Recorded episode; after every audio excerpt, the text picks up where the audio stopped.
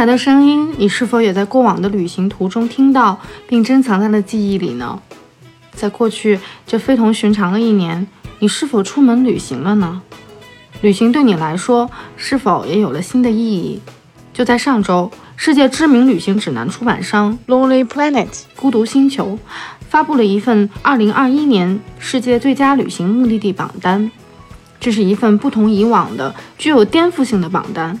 在孤独星球的微信公众号和十二月的新刊中有这样的描述：二零二零年，世界放缓了脚步，我们不得不扪心自问，如何尽最大的努力，既能让读者负责任的旅行，又能为世界的改变做出积极的贡献。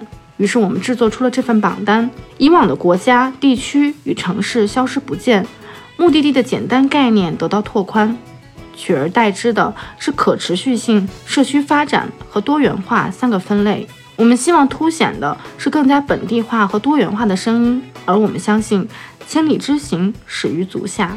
为了进一步诠释这份史无前例的榜单，孤独星球将目光投向世界上各种各样的地方。在意大利，一条追寻但丁足迹的旅程名叫“流放之路”，它传递的是文化的可持续，一种来自诗歌的共鸣。和穿越古今的回响，在希腊，通过代代种植的本地食材和有机农贸市场的发展，家家都能用当地的番茄、山野菜和鲜鱼做出佳肴。虽然游客很多，但餐厅依然能用本地食材做出高品质的菜肴。在纳米比亚，一家位于动物保护区的酒店，为了保护当地的生态和珍稀动物，雇佣偷猎者成为员工，不仅减少了猎杀，还促进了本地的就业。在澳大利亚，为了恢复山火后的生态，一家旅行社开发了帮助考拉恢复生态的体验游，包括种植和生态多样性调研等活动。在英国，看不见的城市项目让无家可归的流浪者变身导游，用独特的视角发现城市的大街小巷。哦，对了，还有一家来自加利福尼亚的旅行公司，名叫“轮椅游世界”，让残障人士畅游世界成为可能。未来的旅行究竟是怎样的呢？什么才是一种更可持续的旅行方式呢？我们又该如何重新认识我们生活的地方和我们自己呢？是否有一种人人都可以参与的行动呢？带着这些好奇，让我们开始今天的节目吧。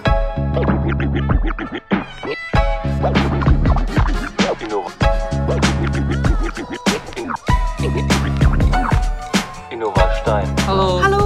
位听众朋友，大家好，这里是这里是 Low 创斯坦电台，这里有有温暖的陌生人，真实的社创者，实用的方法案例，每周三晚每周三晚二十一点准时更新。欢迎大家收听。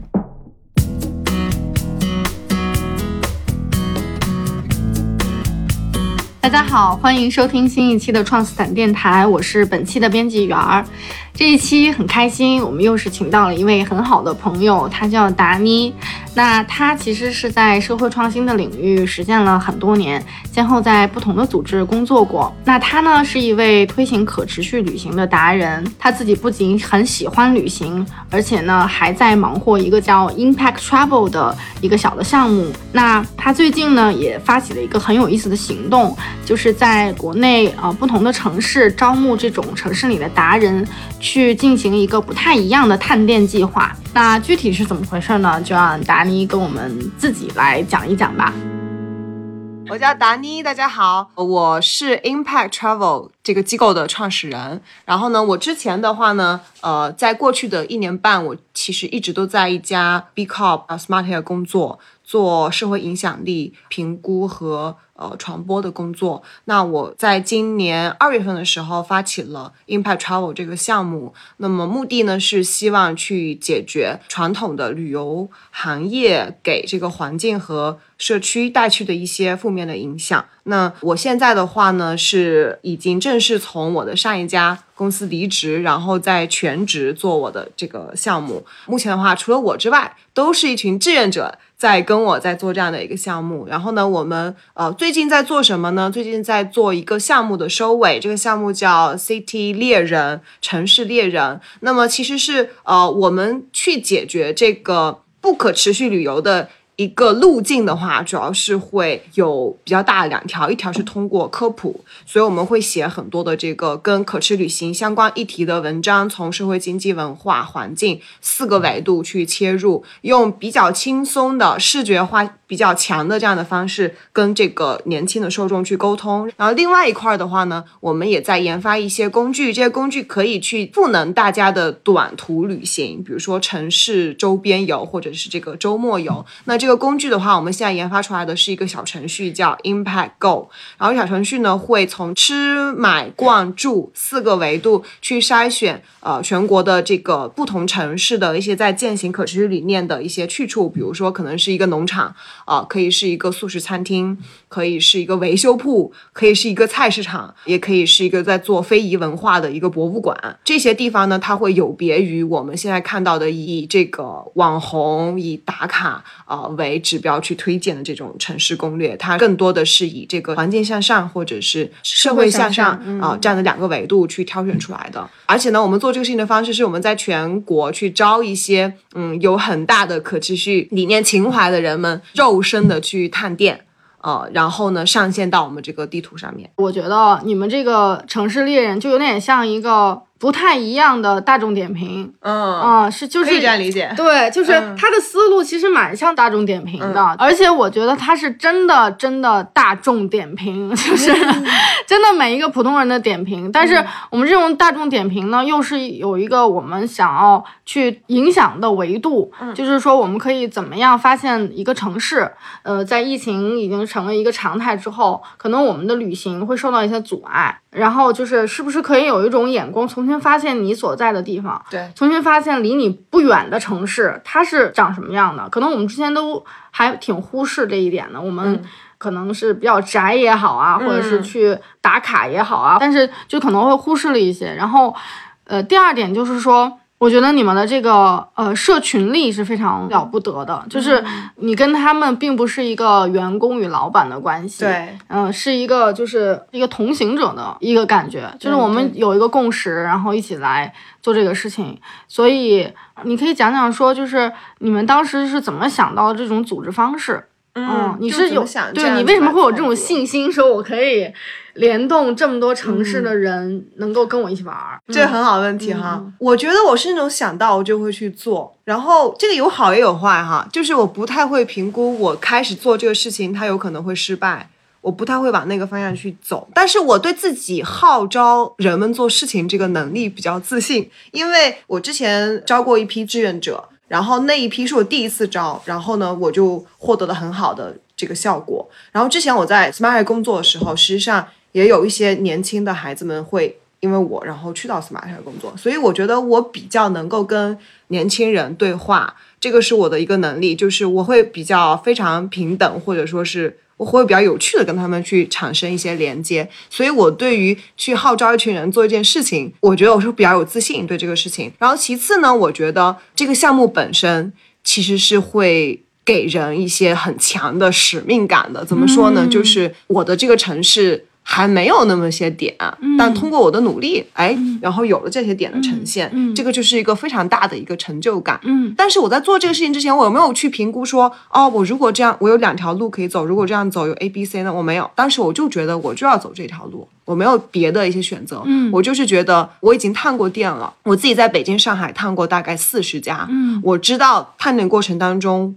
我个人的一个收获，所以我也希望把这种收获让别的人也可以去获得，他们也有机会去做这样的事情。嗯所以本身我自己亲身经历了，我觉得它是一个试验过的一个操作，嗯。所以我觉得人们会喜欢，因为我自己也很喜欢。嗯。那我没有办法去到那么多城市，那我为了要让这个城市有更多的一些点上线，我只有去这样子操作，因为我也可以众包，就是我也可以让所有人去推荐。嗯。但是这个样子的话，就是没有办法把这个做成一个 movement，嗯。就是没有办法一波接一波，然后有城市之间的那种相互的学习和嗯。这个感受是没有在里面的，所以当时就觉得啊，不如我们就去招这样的一波人，他们有一点点像那个意见领袖，嗯在这个领域的，嗯而且我觉得他们也是一个可以被我影响到的个体，嗯就是也许他们之前很关注可持续生活或者很关注环保，嗯。但也许他们并不知道。我的旅行我也要这样做，嗯。也许他们比较在意旅行中的环境保护，嗯。但他们可能不知道我还有文化保育，还有社区扶持。嗯。我其实希望把这个做成一个教育项目。嗯。我们第一次线上集合的时候，我就给了大家培训，告诉大家什么是可持续旅行，嗯。我们为什么要做这个项目，嗯。然后你要去探店有哪些维度。嗯。其实很多人是不知道的，很多人进来都是以为我去找素食餐厅。嗯，对，然后他们都不知道哦，原来文化也算哦，原来帮助残疾人就业也算，残障人就业也算，嗯嗯嗯啊、很多。所以其实对我而言，最大收获是可能有点像一个教育的项目，培养了这样一群人。他们未来即使他们不做我们的猎人了，但是他们可以去影响他身边的人，嗯去持续的关注可持续旅行这个议题。猎人这个是怎么来的呀？我觉得还挺妙的，它是不是也是取自就是狩猎那个猎的那个意思呢？嗯对，，但是呢，我当时改了一下，嗯就是我在写文案的编写，我就觉得，啊，为什么我不用这个猎呢？因为我觉得这个猎很炸裂，你哦看上去它视觉上面很有冲击感。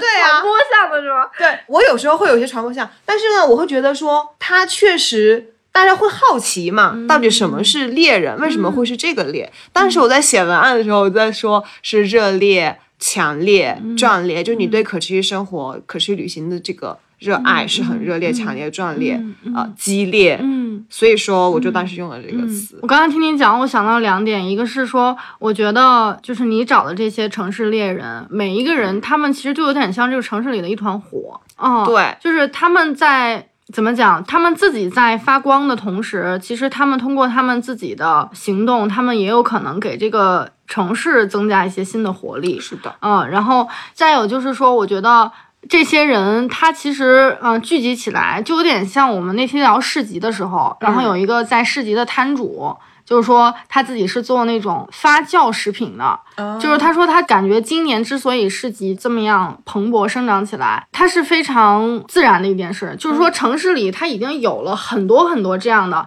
做自己的小生意、做自己的小发明、小创造的人，他已经存在了。那么市集它其实是一个聚集，对就把我们招在一起了。所以你的这个行动也让我觉得，就是说，其实我们的城市里面有很多这样的人，对但是我们没有一个说聚集起来，没有一个载体。对对能够一起行动的这么一个组织或者平台。其实当时看到你这个项目的时候，我相信很多人都会心里有个感觉是：哎呀，这不就是我平时要做的事情吗？嗯这就是我平时所发现这个城市的一些眼光啊，或者什嗯么。那我好像找到组织了耶，就是那我有人可以分享了。对吧？我不是过我一个人的生活，对呃那我也能在这个城市里面找到更多的连接感，交到很多志同道合的朋友，我觉得也挺有意思。然后再一个就是你刚才说那种彼此影响，拓宽大家认知的维度。可能呃，这个人他是比较钻进去这个素食领域啊，那个人可能是钻进一个运动的领域啊，或者什么什么。但是大家会有个补充嘛，然后我们其实一起来构建这个可持续的定义。对觉得到底什么才是可持续？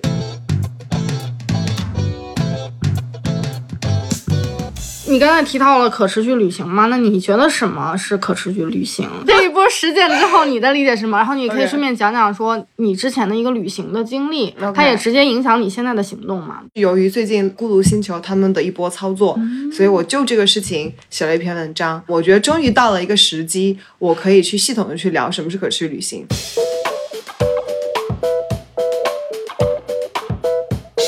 那实际上，在我推广这个事情的过程当中，我是有发现，很多人都会误认为可持续旅行等于生态旅行。他们会觉得可持续旅行这个词呢，听上去就像是你出门减少塑料的使用、带保温杯等等。所以说我后来研究之后呢，我其实发现，就可持续旅行它是一个比较长远的、共益的，它不单单是环境方面的可持续，还有经济社会文化方面的可持续。所以，可持旅行它是一个方向，我认为。那么，在这个方向的四周呢，它有四个 pillars，就是四个着力点，呃，分别是环境有序、社会共融、文化多元，还有经济共融。那么，在这四个着力点之外呢，它又有不同的这个方式和手段去实现它，就包括了刚刚我提到的一些像什么基于社区式旅行啊，这个强调是我们要让社区的参与，呃，共同去发展旅行行业，还有生态旅行。啊，扶贫旅行，还有一些土著文化旅行。那么，在这一个方式手段之外呢，它实际上还有一些基于不同的价值观和意识形态产生的一些态度、理念，还有信仰，就包括说强调。要非常慢下来的这样的旅行方式，慢旅行哈，国外会经常说这个词叫 slow travel，还有伦理旅行啊，负责任旅行，还有这个 conscious travel 意识旅行。那实际上这些它只是换了不同的名词，但是它可能出发点不一样，但它终归是朝向可持续旅行这个大的议题的。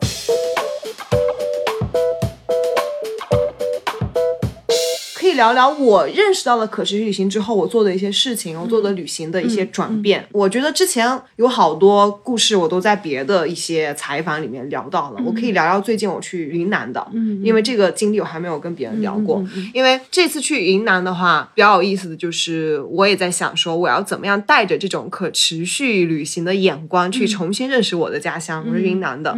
然后呢，当时的话，我的一个核心的就是我要真正的去深入到当地。然后跟当地人在一起，然后呢，整个旅行过程当中，我不产生多余的塑料。首先从后面讲，怎么不产生多余的水，就是不产生我的这个多余的碳足迹哈。那么我其实是整个旅程没有买任何的瓶装水，我做到了。然后呢，随身餐具什么都带了，这些都是非常小的事情都做到了。但最重要的是怎么样去真正的去融入当地，像当地人一样的去旅行。那么我在做我的这个前期调研的时候，我就去找那些小村庄，包括我在呃这个。诺干古镇在那个景迈山那边，澜沧州那边，我住的那个民宿是在一个古镇里面。然后那家民宿的老板，他的钱都是用来建当地的一所雨林学堂。然后呢，他在当地推动当地的教育。然后我在他那里住，这个是一种方式，就是说把你的住宿，把你的当地的花费交给那些也许会。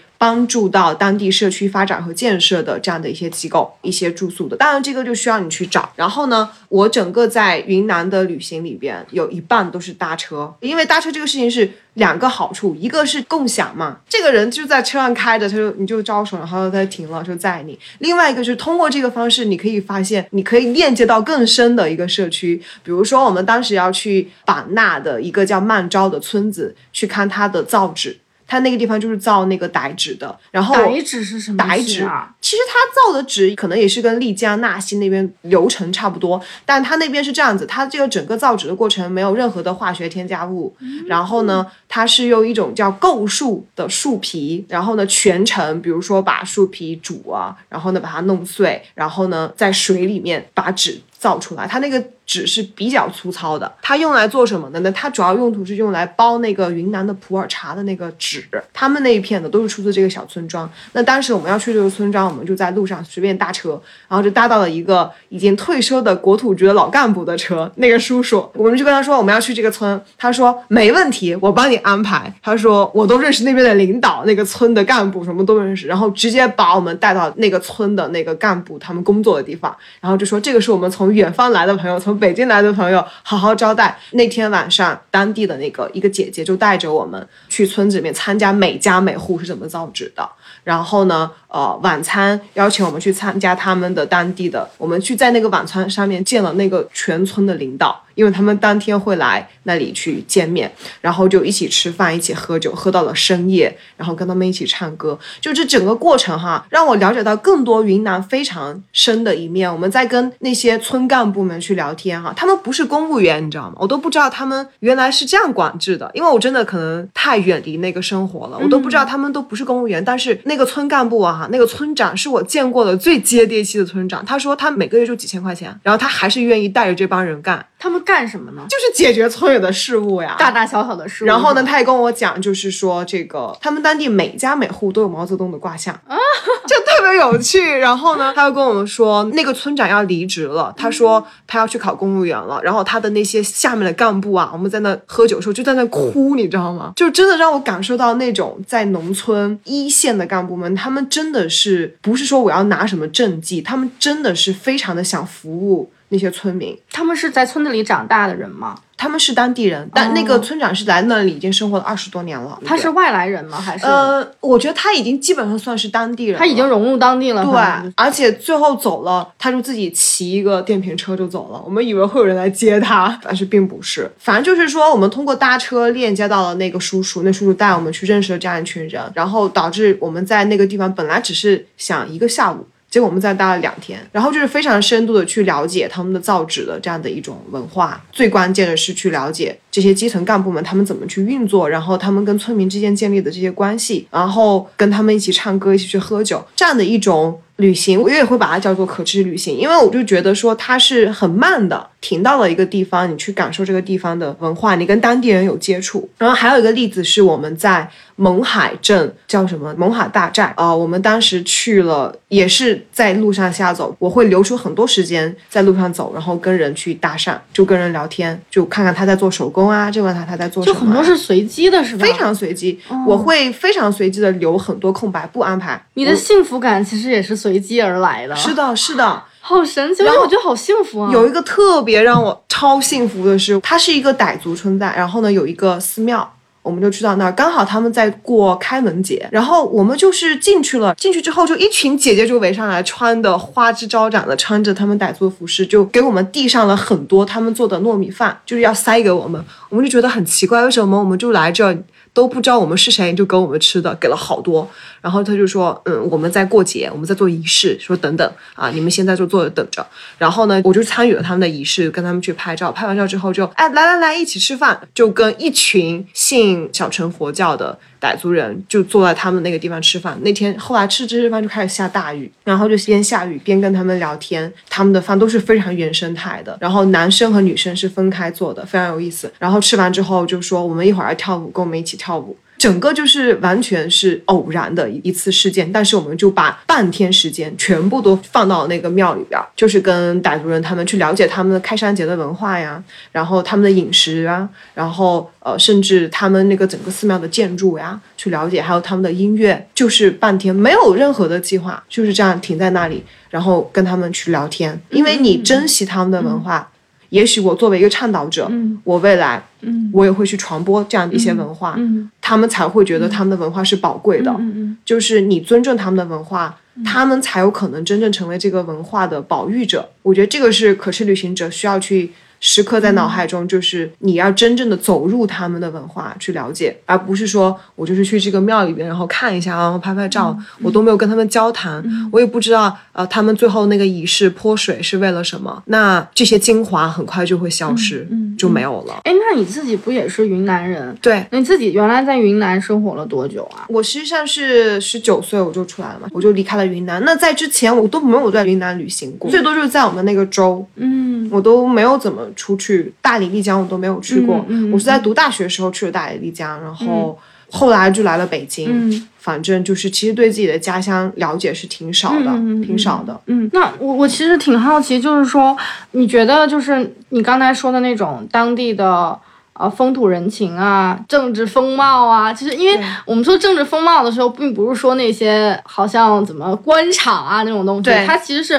因为我有一个朋友，他说政治其实是通人性的，它是人的工作，嗯啊，它是非常生动的一个工作，对我我我们其实从那种就是乡村的那种呃工作里面是非常可以看到一种，就是我刚才说的那种政治的。你也可以说它不是政治吧，江湖反正就是人的工作嘛，就就是人人与人之间的工作，那种东西，你觉得它最吸引你的是什么？就它为什么会给你带来新鲜感？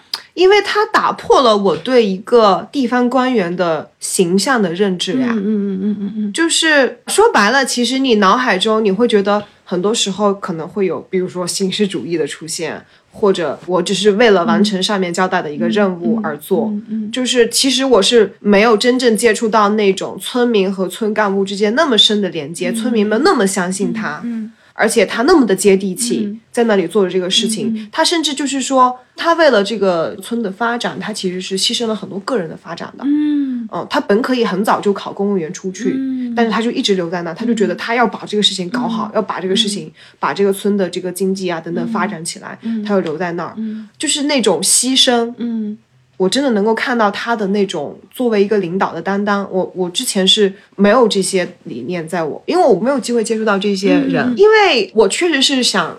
重新很好的了解一下我的家乡，但是呢，我选的是那个比较小众冷的一条线去走。我希望能够看到，就是说，因为其实你怎么说呢？我觉得旅行哈，就是说你跳出了自己比较惯常的社会中心，到了另外的一个社会中心、社会文化中心去。那其实我是希望能够去到离我越远越好的，或者说越能够颠覆我的想象的这样的一种体验，我是会希望去追求它的。那其实像云南只是一个而已，还有很多很多地方都是。我都会想去，只是说还没有机会去到，包括贵州。然后之前我在四川的时候，我在成都呃待过一段时间。然后呢，呃，我其实也是呃以导游的身份，我去了像阿坝州啊、甘孜州啊这些地方。但是那个时候还没有特别的深度，我还愿意再回去，再很好的去体验它。对对对对对，就是少数民族文化。对于我而言是非常有魅力的。你自己是少数民族吗？我不是，但是我的我的这个家乡呢，它是有哈尼族、红河彝族自治州，它是哈尼族和彝族的。然后我身边很多朋友也是少数民族，对，所以其实对于我而言，我看到那些少数民族的一些服饰。一些他们吃的东西，我是很亲切的，因为即使我不是，但是我们那个地方少数民族太多了，嗯，然后呢，就是非常的熟悉了，但是我依然非常的喜欢。就依然你会控制不住的，你就很喜欢他们的一些手工品，呃，他们吃的饮食就非常有意思，嗯，就它那个多元化，云南的多元化真的是非常的令我震惊。我去年在北京哈有一个活动是叫 Pitch Club，就是任意一个人去那个舞台上面做五分钟的 pitch，任何的事情说服大家。我当时它是英文的，因为是一些老外做的一个活动，我当时的主题就是。呃，那个为什么云南菜是中国最好的菜？然后我用数据、用图表去告诉大家它的多样化，它为什么有这样多样化？说服他，你如果有人来，你要带他来北京，你要带他去吃云南菜。好可爱！对你你是不是为了这个做了一个？我做一个 PPT，还做了个 research。对，做了 research 非常的严谨。后来发现还真是它的这个多样性是很丰富的，因为它是哦那个东南亚那边给它带来了很多肥沃的这种饮食文化的土壤嘛。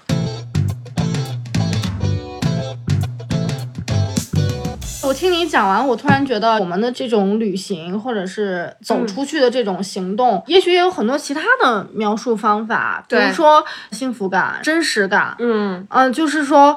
你怎么重新认识你生活的地方？怎么重新认识自己？就他可能说的有点大，但真的是这样。就是因为我们现在，特别是就发生了疫情之后，整个全世界范围内好像失去了连接。那我们其实反过来会反思说，我们的文明是什么？我们是谁？什么什么这种问题。而且对于我们这一代年轻人来说，其实蛮断的，就是断代。嗯嗯我们其实不太知道说祖先是在怎么回事儿。呃，是如何来到我们今天这样一个时代的？我们今天所面临的局面是如何发生的？嗯，以至于我们更不知道未来是什么样，就等于前前后后都连不上。我不知道你有没有这种感觉，因为我们知道中国特别大，不同的地方它的发展阶段不一样。也许通过旅行，你走到那些地方，你能够看到一点点不同时代在发生什么。嗯，有可能一个村落它一直是这样的一个状态，它可能发展的比较慢，那你就能够在那个村落里面看到不同时代的东西在那里面都有，所以我觉得这个是一个很有意思的过程。其实旅行它是一个有点像那个时间机器，嗯，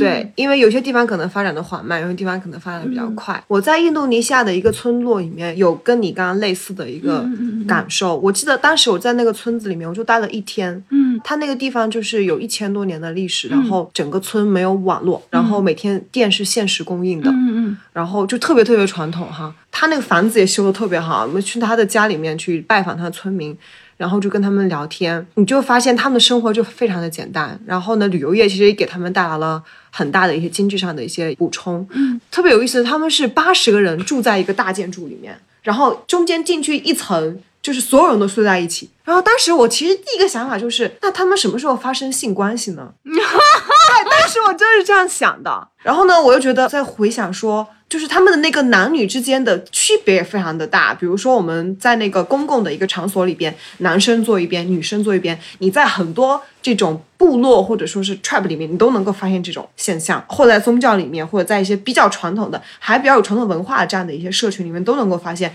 男女之间的它是有一个。天然的，它会区分开的。当时我就在想，那如果他们本身他们之间男女之间有这样的一个天然的一个区别，那真的他们什么时候去发生性关系呢？以及在这样一个公开的环境之下，所有人都住在一起，就像一个通铺一样，它的门就是一道帘子。我就在想，他们怎么样去繁衍后代呢？那个村民跟我说，他们之前就是说女生和男生就是要结婚啊什么，也是由长老定的，以及长老也会定他们的这个。就是收成啊，怎么样去分配啊，等等，呃，长老是非常大的话语权的。当时我就在想，那我们是不是也是这样过来的？我们原来是不是也是这样子的？我们发展到了现在这个样子，然后我们现在在现代生活中生活的一些规则。真的是有必要的吗？真的是有意义的吗？嗯、就是你会思考很多问题，嗯、然后最后回过头就觉得，其实他们真的很简单。嗯，其实我也没有必要生活那么的复杂，嗯，考虑的那么的复杂。嗯，其实那天晚上我真的有做这样的思考，就是会觉得好像让我看到了我的祖先，也许也是这样生活的。嗯，但是你确实会有断层，就是你只是会有一个想象，对，一个想象，一个闪回，你就觉得也许。我们汉族，比如说，或者说在我云南，在我的家乡，在追溯，大家也许原来也是这样的，比较亲密的一种群居的这种群落的这种生活的方式的。嗯，但是我没有体会过。嗯，那我从出生我就是这个样子。嗯，然后在他们那个村落呢，特别有意思的是，他会让你去反想哈，就反思他的那个进村须知里面有一条，就是不要随意给孩子们这个。糖果，你说印度尼西亚这个对，嗯，为什么呢？是因为他们对于这种工业制作的这种添加过的这种食品格外的注意，他们不希望这些食品影响到他们孩子的成长或者说是身体。这个也让我很，我就觉得很惊讶，因为我们从小出生，我们可能就是吃这些东西啊，嗯、但是他们那里他们就是吃那个天然的，呃，比如他们的零食可能就是树上的果子晒干的那个干。对吧？嗯、然后呢，他的意思就是说，你要经过他大人的允许，你才能够给他这种工业制造的食品。啊、而且他们还规定了，你要把你的非有机垃圾带出山。哦，啊，有机的你就可以，比如说他，我不知道他们怎么处理啊，嗯、也许是做肥料了。嗯，对，嗯、非有机的要带出山。嗯，这太所以当时我没有留下任何非有机的塑料，嗯、特别有意思。你你得入乡随俗。对啊。然后他们用一种入乡随俗的规则来保有自己的信仰和文化，我觉得这个太有意思了。然后他也让你去反思说，哎，我们现在吃的都是什么呀？嗯，都谁做的呀？嗯，然后这个东西对我的身体是什么呀？嗯，你就想到说食物跟我的关系是什么的呀？嗯，你就会想到很多。所以旅行它确实会给你带来很多这种反思，呃、就是你会反观到自己的现实的生活去。嗯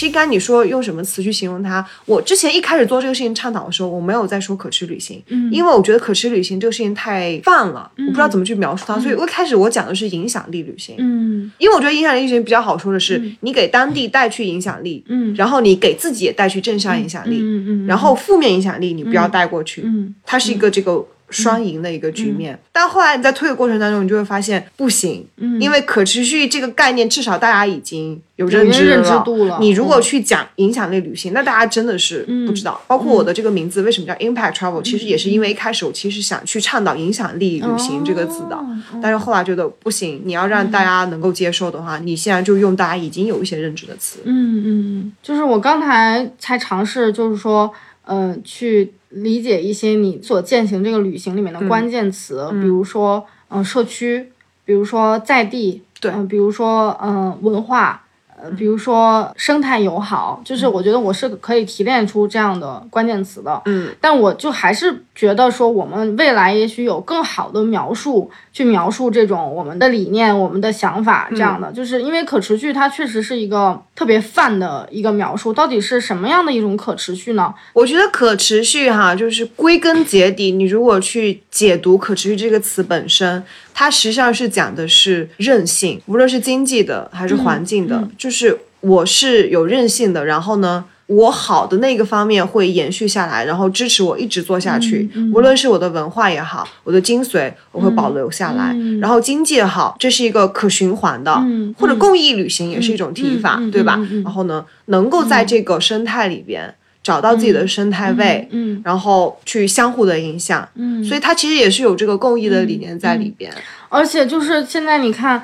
全球这个政治的局面，至少是从那个国际关系来讲的话，就真的是一个还蛮紧张的一个格局了。我会这样看待，我觉得从上而下越紧张，从下而上会越团结。哦哦哦哦哦！我我刚才其实想说这个的，对就是从上而下，我们看到是一个非常紧张的状态，但是其实就是你自下而上，你是可以去做这种连接的，就是我们都是人类，所。以我今天晚上要发文章的标题就是叫“为什么可持续旅行不光是环保那么简单”，嗯，因为很多人都在说，哎，你这个做环保的，我就说我不是做环保的，我真的不是。嗯。虽然可持续这个词可能太泛，但它有它的好处，嗯。就是它可以包罗万象，因为本身旅行就是很复杂的一个社会行为，它涉及到的面实在太广了，嗯。你都找不到是谁在控制旅游行业，是政府吗？不是，嗯是协会吗？也不是，到底是谁在控制？谁说了算？那我们今天聊的这些跟旅游行业到底是一个什么样的关系呢？旅游行业，嗯国内的旅游行业很长的一段时间都是在一个低价竞争的状态。，OK，就是说，包括那么多古镇的商业街，为什么都长一个样？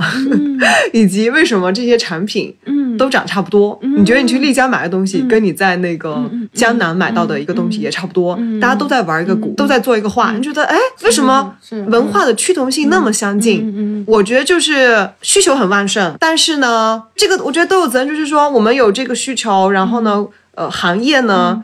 又有点说我没有担当，嗯嗯，就是说没有说我肩负起我的责任，我去引领一下嗯。这个走向，嗯那就是跟着你这个需求好，那我就去、那你喜欢古镇，我就疯狂建古镇，对疯狂建古镇，然后嗯呢，它一系列的后面的一些产业链也是配套的，嗯最后就变成了一个商业的运转，它就是一个商业，嗯，然后就导致说。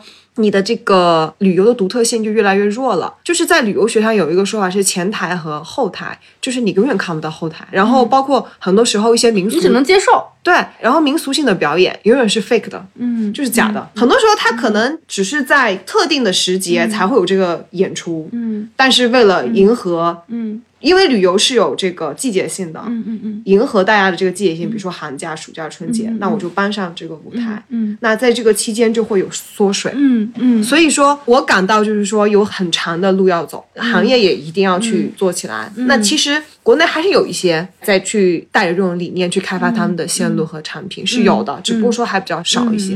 对对对，对，其实就是今天跟你聊，也让我想到说，我们是不是可以，一方面是我们可以形成一个和目前的旅游行业不太一样的氛围，嗯不太一样的一种思路。再一个就是我们未来会不会形成我们自己的所谓的旅游行业或者旅游生态，就它不再是一个就是说仅仅是行业内的竞争，或者说商业上的增长这么简单的一一个东西，我们可以之后构建我们自己的生态。然后呢，那另外一方面就是我想到我爸妈，那我们年轻人可能会有现在这种可能性，那他们可能真的最简单的方式就是去报一个团。你明白我意思吗？就对对他们来说最经济、最划算，然后最放松、最省心的一种方法。那这样又其实又真的催生了那些旅游行业的那种发展。我说实话啊，他们没有在 care，、或者没有在甄别说这是不是一个假的古镇，这是不是一个假的表演。他们就是热热闹闹的，然后能够呃看到一些不一样的东西就 OK 了就好了。就是要求比较低，是啊吧？，那那我在想说，我们如何能够影响到他们？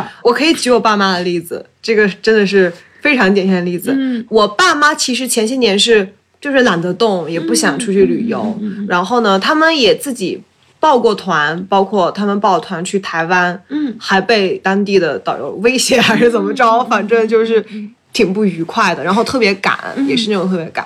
所以他们其实一开始其实对旅游这个事情是觉得说，哎呀，没有必要把钱花到那个，对，嗯觉得说，而且我们那个红河州的生态又好，觉得说我去那边还不如在我自己家门前看。对他们就一直抱这个态度。那直到我近几年，其实每年春节我们家都是在国外旅行，今年可能就会在国内了，也非常好。我觉得我带他们出去旅行的话，就确实会去体验一些比较深度的。我觉得这是一个生理性的，就是人都是希望有沟通的，我们会产生这种跟当地人的沟通。我带他们出去。就是跟那个住住 Airbnb，跟那个一个澳洲的大叔住在一起，然后虽然他们会觉得有别扭，但他们看到了不同的可能性和生活方式，这个是他们没有体验过的，他们就觉得这样的旅行真的很棒。然后带他们去柬埔寨，除了去看吴哥窟啊、我们也去这个社会企业餐厅去吃饭，我们去看那个当地的没有动物参与的这种戏剧的表演。我爸爸坐在我旁边，就是拍手叫绝，他觉得那是他看过的最好看的表演。对，就是你怎么样让他们真正的深入到那里，然后去欣赏那个地方，而不是说我就是为了完成我的这个度假。我出去度假，这个我觉得它是需要过程和培育的真的需要一个过程。对，嗯而且有人要带领着你。是的是的对是的比如说我爸妈如果没有我，他们可能永远没有办法自己出去、去体会。他们在国内也可以，但是由于现在。前端就是这样的，我看到东西就是这个样子的，他没有很强的，比如说信息检索和搜集能力，他就没有办法去到那些地方，所以这个就意味着很多的角色要进来，包括媒体，嗯。旅游媒体，我在做推广的时候，我是不是要去推那嗯。些非常网红的地方、非常流行热门的地方，还是我多多去推这种非嗯。常生态的，并且我把这个事情去中心化，而不是说你只有来参加我这个团，你才能够体会。那那样的团往往它的成本是很高的，嗯是比较高品质的，不是所有人都可以负担的。那我是不是能够去下放嗯嗯嗯，这个权利给到所有人嗯去参观，无论是攻略网站。嗯还是等等，让可持续旅行这个事情更加容易，门槛更低。这个事情不是说马上就能解决的。对，我觉得特别好，所以我刚才能想到，就是说这个东西是一个我们重新去想象旅行的过程。嗯，因为就是我们原来那种旅游行业啊，其实是我们放弃了自己的权利的一个过程，就是我们放弃了自己去主动探索的这么一个权利，然后交给这个旅游局，然后越多的人去交给之后，它作为一个中心化的一个权利就越大，那它就越来越可以定义这个行业，对越来越可以定义你是怎么发现这个公司的，越来越可以定义你怎么掏钱消费，他越来越有话语权。对那其实我们现在是一个重新把这个话语权、把这个权利拿回来的这么一个过程。等你拿回来的过程中，你会发现他可能确实没有那么的。像原来说的省心，但是其实你会有更多的体验，然后你不一定会花更多的钱也，你也会就是完全打开自己的想象。对，我觉得你这个解释非常的妙。其实做这个事情有两种啊，一种就是说怎么样让那些有能力去自由行的人把权利拿回来自己去做，还有一种就是他可能确实是没有那么多时间去做探索，他确实很忙，呃，他没有那么多时间，或者他确实有些障碍。那这种人的话，就需要被有组织的去组织。嗯那就意味着我的这个旅游的运营商们，嗯我们如何去开发我们的路线，而且去很好的去推广这个事情。其实就像环保、可持续生活、有机食品，现在就是还怎么说呢？就是中产啊，可以去享受啊。对对，然后嗯嗯普通的人可能我要么就是消费不起，现在都不是经济的问题，而是我都没有这个信息的渠道，嗯我不知道有这个东西。其实你要说现在除了中产，其他的我觉得他们那个小镇青年都可以消费的。哎，其实我觉得这事儿跟这个市绅化特别像。嗯，就跟一个城市，比如说它是一个小镇啊，它本来是一些在地的居民，但它后来市绅化了之后，就是中产进来了嘛。那中产进来之后，房价就升升高了嘛。那整个那个小镇里面就会它的这个风貌也会变化，比如说一定会有一个特别中产的咖啡馆儿。我最近有个朋友跟我说，嗯，他是个外国人，他跟我说，我特别讨厌上海的一个点是，我去到一个任何一个超市、一个咖啡馆，他们都可以说英文。这是有一家这个 B Corp 它叫 Shift Capital。哦这个 Shift Capital 它做了一件什么事儿呢？就是说，它其实在回应这种师生化，它其实在提供一种解决方案。它其实是一个房地产公司，按说房地产公司应该是师生化的同谋啊，但是它做了一件什么事儿呢？就是这个小镇不是慢慢房价起来了嘛，然后又越来越多那种标准化的那个什么复古咖啡馆啊，但是那个 Shift Capital 做了一件事儿，就是说，那我作为一个房地产公司，我可以做什么？我除了去服务那些新兴中产之外，我是不是还可以照顾到这些在地的居民？就是他开发了一个那个呃共居房，好像是一整栋楼，然后它的房价是比较低廉的，是绝对是那些在地居民可以负担得起的。如果你不能再住在原来的地方的话，还是在这个镇上，你可以住到我们这套房子里面。那这套房子里面，它也会有很多的那种社区的活动。这个事情你原本想象好像应该是一个好像社区营造的组织在做，但是这个房地产说我也可以把这个工作来承接下来。嗯，就是房地产是不是一味的是那种侵略性的，或者是那种就是把这个地方连根拔起、重头换血的状态？它是不是可以换一种思路做房地产的工作？我是不是房地产也可以做社区营造？我觉得这个很有意思。为什么我觉得我提这个呢？是因为跟你刚才说那个旅游行业的这个东西很像。其实旅游行业它有一个师生化的过程，它慢慢中产化的一个过程，对吧？就是说它的那个旅游产品是分档的嘛。如果它是按产品思路来说，那其实你只有花费到一定的程度，你才能有体验的好。说的高端定制，你可以走到啊什么什么，然后有专业的人带你，那你要付那个钱给那个专业的人嘛，你才能够有这样的体验嘛。那但是我们现在谈的是有没有这种思路，是说，如果我们想要更多的人。呃，可能他自己的发现的途径如果是有限的话，那我们如何让更多的人能够加入到这种更可持续的体验里面来？那我们是不是就可以有一个像那个 Shift Capital 里面，我们定制一种 affordable 的，可以负担得起的，但是又好的这种产品？嗯。啊，这个我觉得是一个思路。另一个思路就是教大家怎么去旅游。对对对，就是赋能给大家嘛。对，嗯。嗯，你这个教还不一定说我给你上堂课，对对对，而是怎么样通过，比如说一次旅游或通过一个工具，你自然而然的你就学会了，你培养了你这个思维。其实还有一个很大的一个就是审判思维啊，嗯。这个就是又回到了教育本身，这个有点扯远了。对，呃，你刚刚提到那个哈，其实也让我想到，也还有另外一个现象啊，就是。在巴塞罗那，嗯它其实是一个过度旅游特别严重的城市。嗯当时当地居民和游客发生了非常激烈的这种，嗯当时就是在旅游街都炸了，因为他们就是让旅游者滚出他们的城市。对，然后呢，他们有一个例子就是他们本地人平时会去的一个菜市场。原来就是说是非常 vivid、非常有生机、有活力的一个菜市场，然后后来不就变成网红了嘛？所有人都跑去那儿，然后用自拍杆啊，用怎么样？那这群人他是不会买那些食物的呀，因为那是游客，他可能是旅游团组织而来的，旅游团就把他们带到这个地方来，然后就去看，又走了，然后又不买这些食物，当地人又进不去买东西。商家而言，他就失去了这个他的顾客可以去光顾他的时间嘛，他也有损失。然后顾客呢，当地的居民又买不到食物，因为很多都在里面很挤啊。就很糟糕。然后后来这些商家就觉得说，那如果有那么多的这个游客的话，那不如我就卖一些游客能买的东西好了。嗯 然后就开始卖一些，比如说纪念品啊，或者说是他们可以带走的呀。那这样一来，当地居民去哪里买东西呢？嗯就没有了。嗯然后我就觉得这个就是一个非常非常坏的一个负面的例子，嗯嗯嗯嗯就是游客如何举占了在地居民的呃空间在地居民的空间，嗯现在你也看不到。呃，那种市集啊，嗯真正的农夫市集啊，菜市场了，嗯嗯其实是一样的道理。那这个时候就回归到你这个旅游的运营商来了，嗯你为什么非得要让他们一群人去这个地方参观呢？你给他们时间，自由的时间，让他们去参观呢，会不会好一些呢？从这个操作上来看，就可以有很多可以去解决的办法。其实，本来原本如果旅行者每个人都是一个自由人的话，他其实不会产生这样的行为的。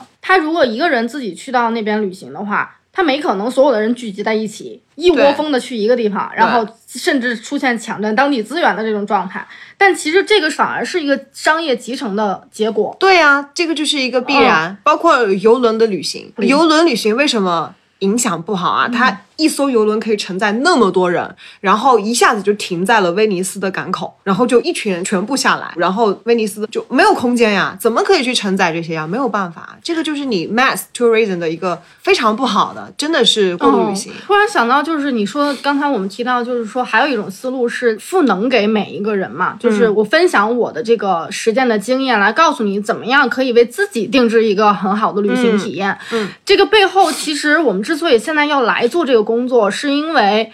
其实这种集约式的这种旅游行业，它已经让我们普通人不相信自己有这个能力可以去探索一个世界了。嗯，你有没有这种感觉？就是说，我们想要开始出发的前一秒，我们要查大量的攻略。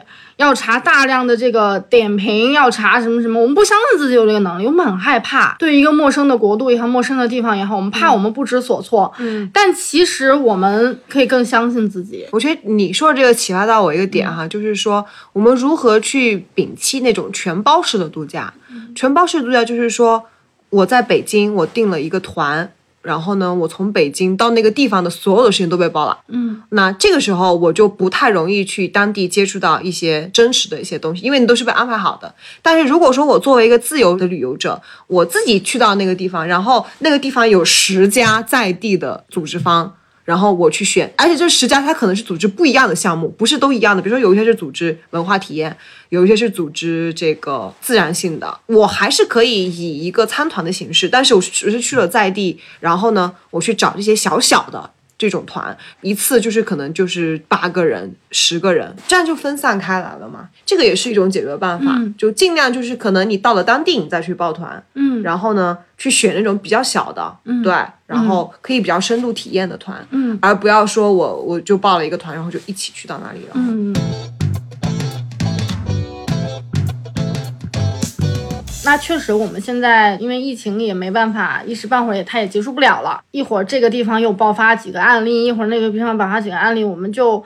好像很难再去想象一个畅游世界或者畅游的一种状态，不太可能了。那这个过程中，你现在又做的是一个关于旅行的事情，你有什么想法吗？我其实反倒觉得这会是一个机会，让你停下来去看你自己在生活的城市的一些有意思的地方，更多的关注你的周边。原来我是不知道国内原来有那么多。呃，很好的在地方啊，或者组织方的。由于这一次我不得不去找，我就找到了很多，我就觉得很有意思。比如说呢？比如说我去云南哈，去见了一个姐姐阿布姐姐，他们在做火塘文化，就是非常好的一个在地方，你可以去到那里去体验它的一系列的，然后呢去跟他请教茶文化，就是这种啊。火塘文化是啥文化？火塘文化是就是生活在这种云南的山地的这些少数民族们，他们都会有火塘文化，就在他们家里面进去一定会有一个火塘，那个火塘是会视厅，也是他们聚集做饭，就是一个交流，哇，特别酷，那个那个东西，我觉得啊，他就做了这样的一个体验中心，一个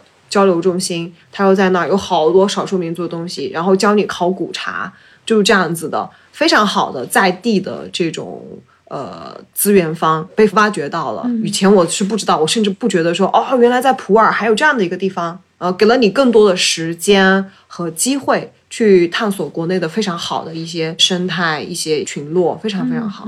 对，反而是有了更多的耐心和时间了。对啊，对啊，对啊，对啊。那这次你你现在不是也在做这种呃，你们城市游猎之后的一个回顾嘛？对，就是你现在回顾了。呃，昆明、长沙、广州、深圳，对对吧？你在回顾当中，你有没有什么觉得特别有意思的？有啊，我都震惊了。就是原来我认为这种模式只会在国外，但既然中国也有。比如说长沙有一家店叫幸福饺子馆，它是钉钉公益下面的一个机构，它不销售，它每天发三十个饺子给有需要的人去申请。比如说失业的人啊，或者怎么样的人啊，哇，这样的机构居然都被找到了。原来我认为这种模式哈，那么的前沿，那么的包容，肯定只有在国外有，但是国内也有啊。它是不销售，它是怎么样呢？它就是每天限量有三百份饺子，你可以去申请，申请就是免费拿哦，啊。它就是一个公益项目，免费拿。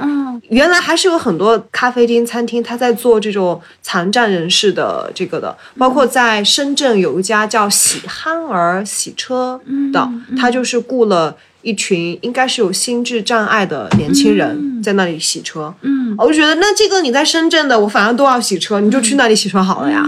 就这种。我真的是之前没有发现啊，结果发现有那么多，嗯，非常好，还发现很多有趣的这种生态农场啊，在做土地肥力的恢复，有很多昆明，包括北京啊，也有很多。对，因为我前一阵不是去杭州嘛，你也知道，我也发现所谓农场的这个、这个路线，然后我也是通过你们那个猎人群，才发现当地有那个云之农场，我觉得好妙，但是我最后没有时间去了嘛，还有那个青山学校他们，我就觉得特别有意思。对，然后就说北京吧，那北京我已经非常熟悉了，从小到大在这儿生长，但是其实通过这次参与那个呃猎人行动，就是我姐姐她是猎人嘛，然后跟她一起工作的时候，我其实也重新。看待了一下我经常去的地方，嗯。呃，就这个地方，我不是说我从来没有发现过它，甚至我经常去，但通过这一次，我为了要描述它，呃，它为什么打动我，那这个过程中，我也重新想说，可持续的因素是什呃，么？可持续的因素是它到底妙在哪里？它为什么一定会要在一个城市里面出现？嗯，它对于这个城市来说，它存在的意义是什么？对，它可能不是说带动地产活力什么之类的，但它有它的意义在。对比如说就是嗯、像那个凹凸空间啊，比如说借口啊。五金 shop 这种小的，对五金我也不知道，从啊，五金太妙了，就是哦五金也是我我们之前会常去的一个地方，是个咖啡厅吗？它其实是一个小的艺术空间，它可以喝咖啡聊天可以喝咖啡哎，还可以有那个午的安排在哪？还可以有那种就是早午餐，就是哦 mini 早午餐，什么一个酸奶啊，一个蛋呐、什么那种的，是可以去聊天的，安是静吗？可是可以聊，但是它地方非常小。那不要安排？大概就最多四个人，我觉得是、这样的状态。它是一、一小长条，哦，然后那个五金，它的老板是一个艺术家嘛，他们的那个店里面会有这种，你看呃这样的地方在地图上你根本搜不到，就是文化的，就是那种独立艺术杂志。他和那个在在他做的那个素食空间也是在一个院子里面。他那个嗯院子是一个大杂院儿，然后里面还住了很多的打工的人，嗯就是外来务工的人，大家都想租到胡同里面便宜的房子。哦，然后后好有意思前一阵就是这个院子里面的所有人，包括五金的人和借口的人，他们一起商量说，我们把这个院子收拾出来。啊，就是合力把那个院子腾出来之后，呃，就是在这里面居住的人，他晾衣服，然后这些艺术家可以在这里表演。我就觉得太妙了，你知道吗？它那个空间可不是说那种我们师生化的那种状态，是美美的，你知道吗？呃它比较糙是吧？哎呦，可乱了，你知道吗？还 灯架在那里搭着，但是就是我们把它腾出来了，然后放了两张凳子。其实你不需要多么那个对高级的就很神奇做很多事情。哦，然后你就发生在那个院子里面，那些嗯就是、呃打工的人，或者是那些呃外来的人，他就会在那里可以听到这样的音乐啊，他都不需要迈开这个院子，嗯我就觉得很妙的一件事情。所以这种东西我们把它记录下来，其实真的是城市的宝藏。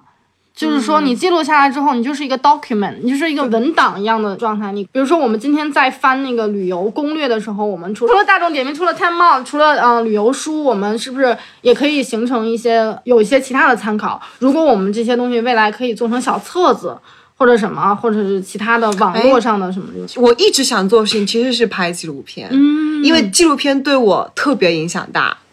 其实我都幻想，如果有一天可以做一部纪录片，是跟这个议题相关的，无论是在城市中的可持旅行，还是一个长途的呃可持旅行，比如说在国内的，嗯，我觉得会很棒，它的影响力会比较大。是，的，是的，其实就是有点像那个明天嘛，嗯，就是那部纪录片，就就很像了，就是我它是一个自救的一个过程嘛。对于未来的不确定性，嗯我们是不是可以发起一些自下而上的行动？其实你发现的那些地方，他们的组织者也是这样的行动者，嗯对啊、我相信是这样的。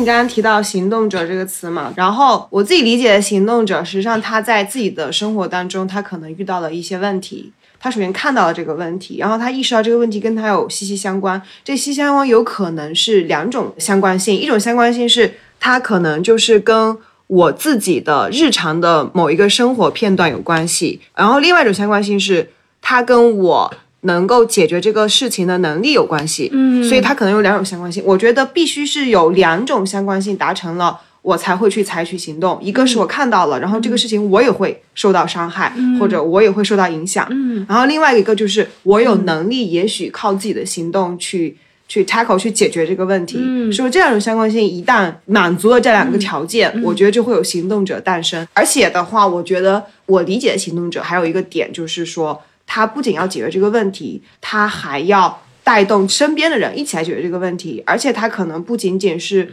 局限于。我要在一个很小的区域或很小的维度上面去解决，它会有更加大的一个视野。呃去解决这个问题。我觉得这是社会行动家或者社会创业家、他身上要具备的本质吧，嗯就他要有一个我要比较规模的去解决这个问题。实际上，我们身边有很多很多这样的一些、一些社会行动者，他们就是这样走过来的。嗯因为我相当于是从商业跳到这个社会创新或公益领域嘛，我其实是没有任何知识体系的，所以我当时其实比较狠的看了很多书，然后包括比较出名的那些吧，就是什么蓝毛衣呀、蓝毛衣 （blue sweater），、它是讲的呃一个女性，她应该是在美国的，我有点忘了。然后呢，她其实是在非洲那边，我觉得她的故事也特别有意思哈，就是她在很小时候，她的家人送了她一件蓝毛衣。然后这个蓝毛衣上面有一些特质，我忘了是一些图案是怎么着的。然后他就把这个蓝毛衣就捐出去，还是就扔了，反正辗转反侧很多年。他在非洲一个小孩子的身上看到他的那件毛衣，然后呢，这个事情就给他很大的一个触动，他就开始去思考这个全球化流动，然后我们的每一个选择，然后怎么样去影响到。不同的人群，然后这个事情给他很大的触动。反正后来他就开始在非洲的好几个国家，冈比亚啊等等啊，就去做这种去扶持当地的女性啊，让他们去创业呀，去成立了一个网络。我当时在看那本书哈、如何改变世界》，嗯。就讲阿育王那本书，呃，就是他们是一个组织，嗯其实国内的银杏基金会跟他们有点像哈、哦其实他们的一个模式就是他们是去扶持个人。扶持个体行动者，然后那本书其实就讲了，呃，就是这个这个机构和它创始人如何呃在全世界，特别一开始是去到了印度啊、孟加拉这些地方去筛选那种他们认为非常有行动力的个体行动者，然后去连续支持他们好多年，去给他们钱，嗯去支持他们，然后他们是这样的一个模式。那本书就讲了这个，那他去支持他们的动能是什么呢？他的一个背后的逻辑是，他们认为说，真正要改变这个世界，你就是要靠这一波人。哦，他们相信这个，对嗯他们的一个理念哈，他们的信仰就是你你要靠这样的一波人，然后呢，我支持的是你这个人。由于我相信你这个人，所以你做的事情，呃，我们都会百分百相信你，会支持你。但是他会对你有非常非常严格的这个面试审查，呃，去考察你。实际上，银杏基金会的银杏伙伴计划，就有点像这个。哦银杏银杏伙伴，他是选一个人三年，一年给你十万，大概这样的资金去支支持你。其实当时我就觉得，我永远也不会成为那样的人，因为我觉得为他们什么？因为我觉得他们就是不仅他们非常的聪明，我的意思就是他能够看到问题，然后用一些系统化去解决。另外一个就是他能够坚持，他可以十年、二十年就做这样一件事情，那我非常受鼓舞。其实，嗯但是他让我看到了行动者他身上需要具备一些什么样的特质，嗯这个事情我是记住了。后来我就慢慢的找到了可持续旅行这样的一个议题。嗯我觉得它确实跟我有两层关联度，我找到了，嗯一个是我是一个特别热爱旅行的旅行者，嗯嗯那这个事情就是会影响到我。然后另外一个就是我觉得我还是有能力，我可以去行动起来，去解决无论它的规模嗯或者说范畴是多大，找到这样一个关联性。我觉得，那么就可以开始去做。我又发现我身边行动者们哈，其实或多或少都有这样的心态。大家都知道这个世界在下沉，什么叫下沉呢？就是 Wise 的那个，他就说世界在下沉，青年在狂欢嘛。其实就有点这个感觉，有一点拧巴，对不对？嗯嗯。它就是一个存在。哎，我想起那天，就那天在中间美术馆，他们那个有一个展览叫“忍不住转身”，呃，快要结束的时候有一个论坛，然后其中有一个女孩，她是来自 ABC 书展的，她在现场说了一句话。全场都蛮受触动，就他说：“星星之火不一定要燎原，星星之火不一定是为了燎原而存在的。它的闪烁本身是不是就是有意义的？而且今天，比如说我们刚才谈到那个影响力的问题，嗯，就我们今天在说，比如说一个呃社会创新行动的影响力，那我们可能通常是要从它已经做成了一定的规模的时候再去看待它，嗯。来说它达成了多少多少的这个数字啊，或者什么，然后或者看它燎原的程度。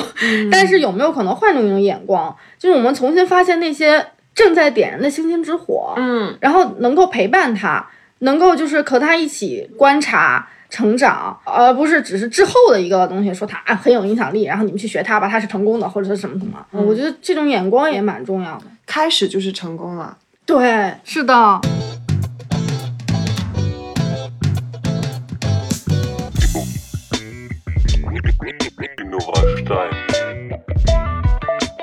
各位听众朋友，如果你喜欢这档播客，欢迎加入我们的微信群进行更多的讨论。入群的方式呢，打开微信搜索 L O L C S T 二零二零，马上就可以申请加入。我是 Phoebe，也可以叫我可心。然后我是长沙的猎人。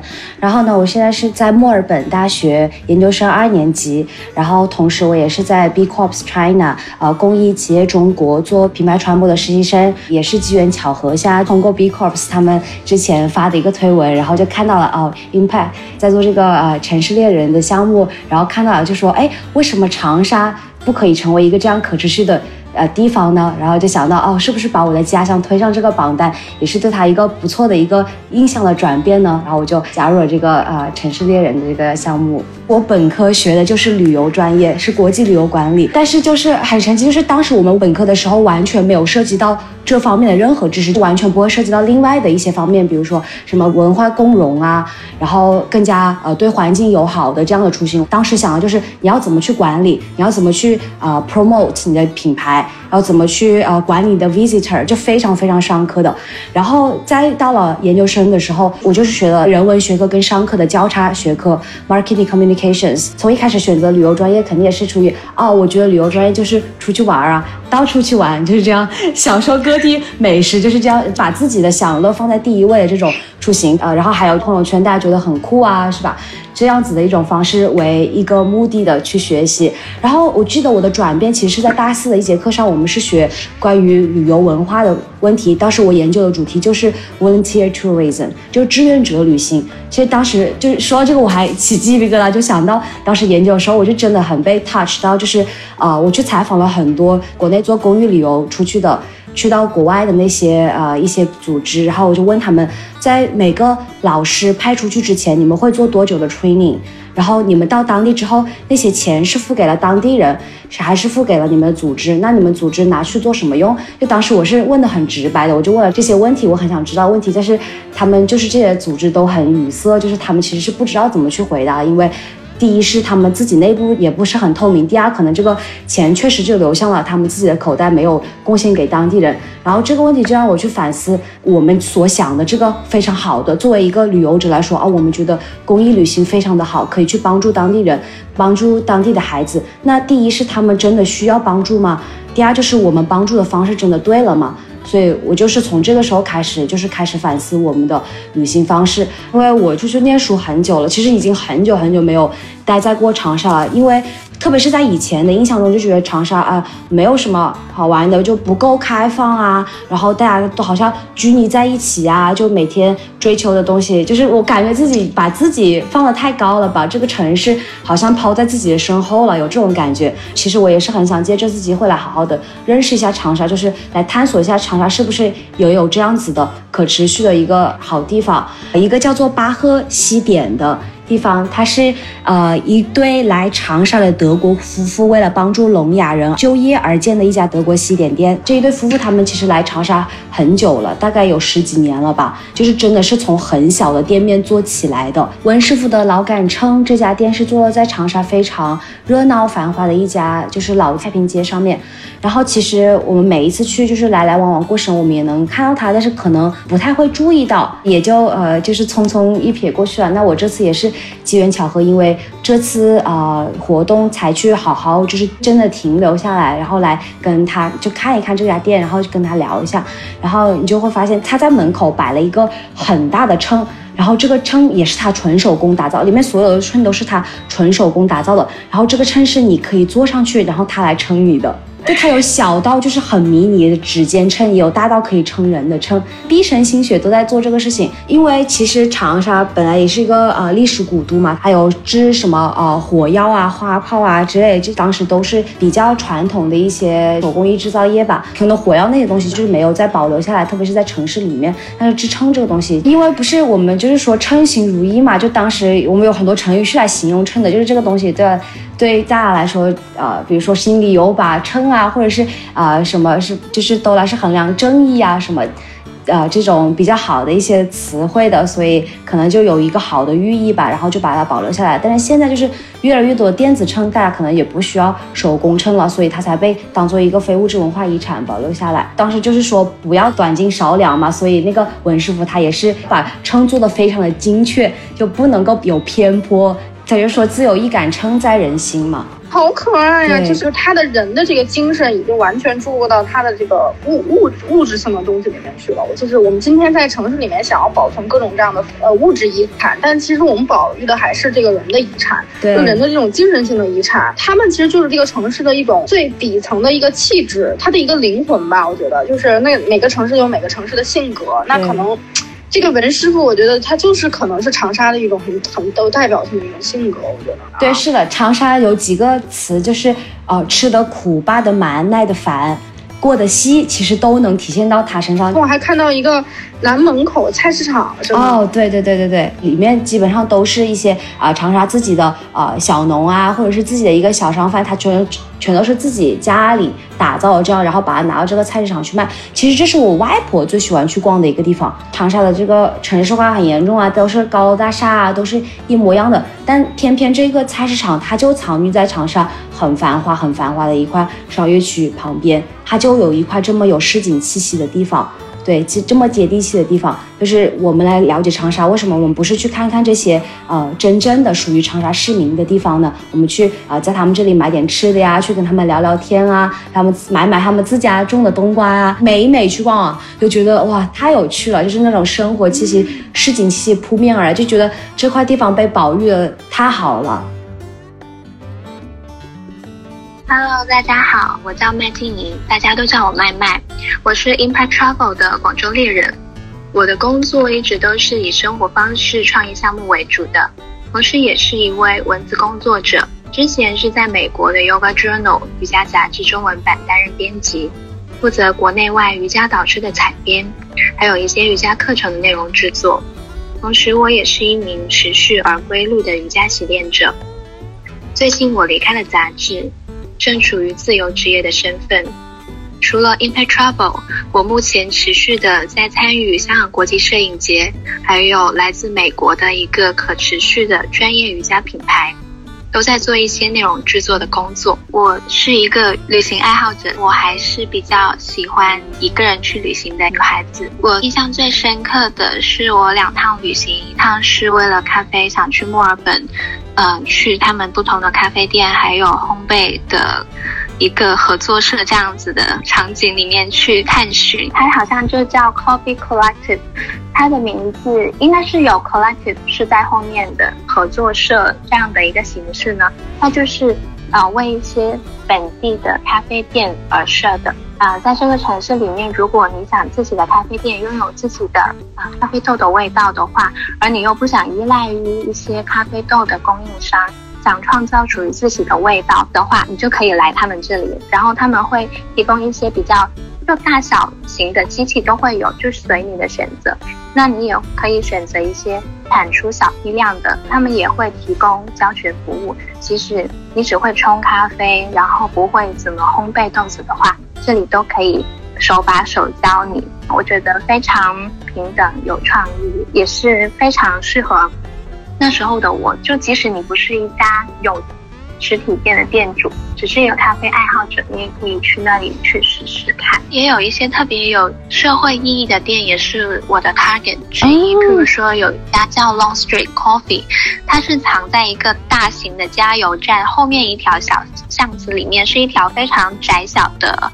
长街，然后里面是一对店主吧，为了一些南亚裔的难民，为他们创造的就业平台，就是教他们怎么成为一名咖啡师，而不是只是做一些体力活。作为难民的身份来到一个新的国家，但是以一个新的技能，还有一些平等的身份去融入当地的社区跟社会，这样子的一个咖啡店，然后非常美味。你可以看到戴着头巾的南亚裔妇女为你冲制咖啡，然后跟你交流，是一个非常不错的了解他们的故事的一个咖啡店。另外一个是为了艺术节这样而去一个城市这样子，然后我比较喜欢的应该是三年一度的濑户内艺术季，在濑户内海这样一个地方，里面有很多个大大小小的小岛，可以一个人坐船在不同的岛上。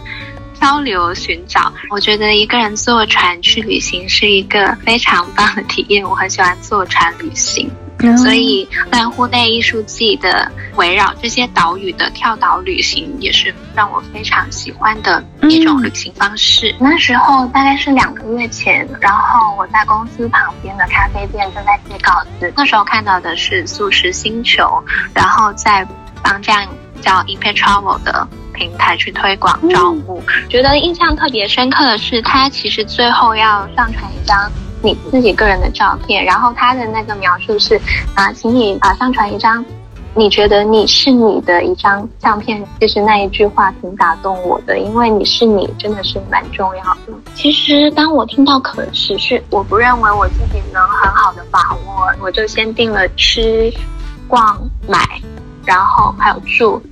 四家比较基本的店铺，觉得它一定是符合可持续这个准则的。然后跟店主沟通之后，请他们向我推荐他们认同的或者是他们喜欢的店铺跟店主。后来我形容这个叫做向善环，就是一个 loop，一个店主推荐下一个。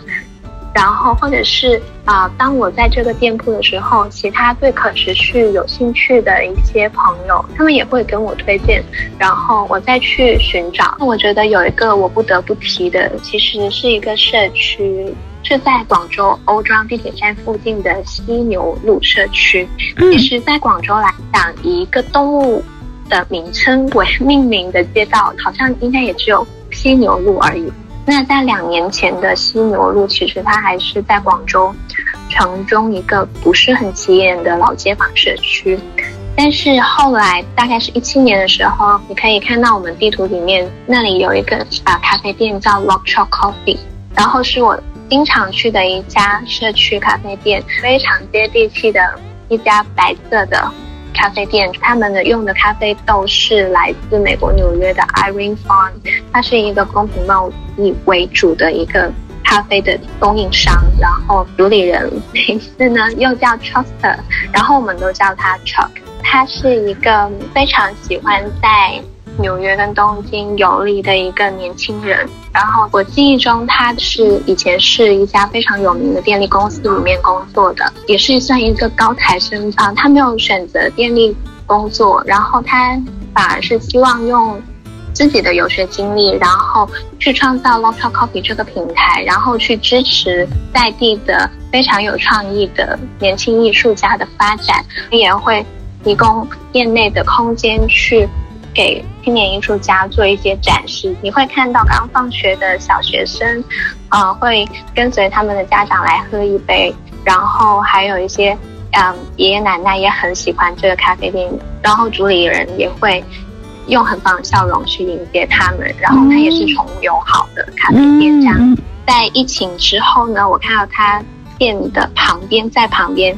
连续开了两家，一家是嗯非常友好的古着店，然后一家是社区小酒馆。就是短短的一条路上有三个这样的小店，会让我印象非常深刻。就是疫情之后仿佛新生的感觉，它是让一个社区有更多的色彩，然后又不会脱离它就是社区人情的那种感觉。我觉得。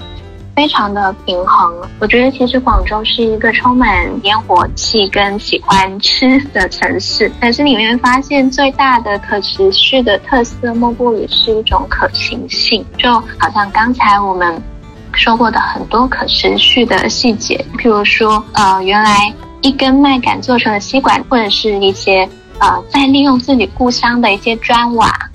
去做成了一个舒适空间，我觉得都是一种可行性的体现。虽然在那么务实的广州，大家都不会把可持续放在嘴边，但是你会感觉到他们心中的善意总是表现在刚才我提到的这些行动之中。我觉得可持续或者是一些环保啊、有机，不是一些精英主义或者阶层才能去实践的一种生活方式。我觉得 Impact Travel 就是在建立一个探索城市的意图，就是一个 intention 的事情，要有意识的去探索自己。的城市，用一种向善的眼光或者是新的眼光去爱惜自己的记忆，或者是建立更多生命体验的事情，是一个很好的出发点。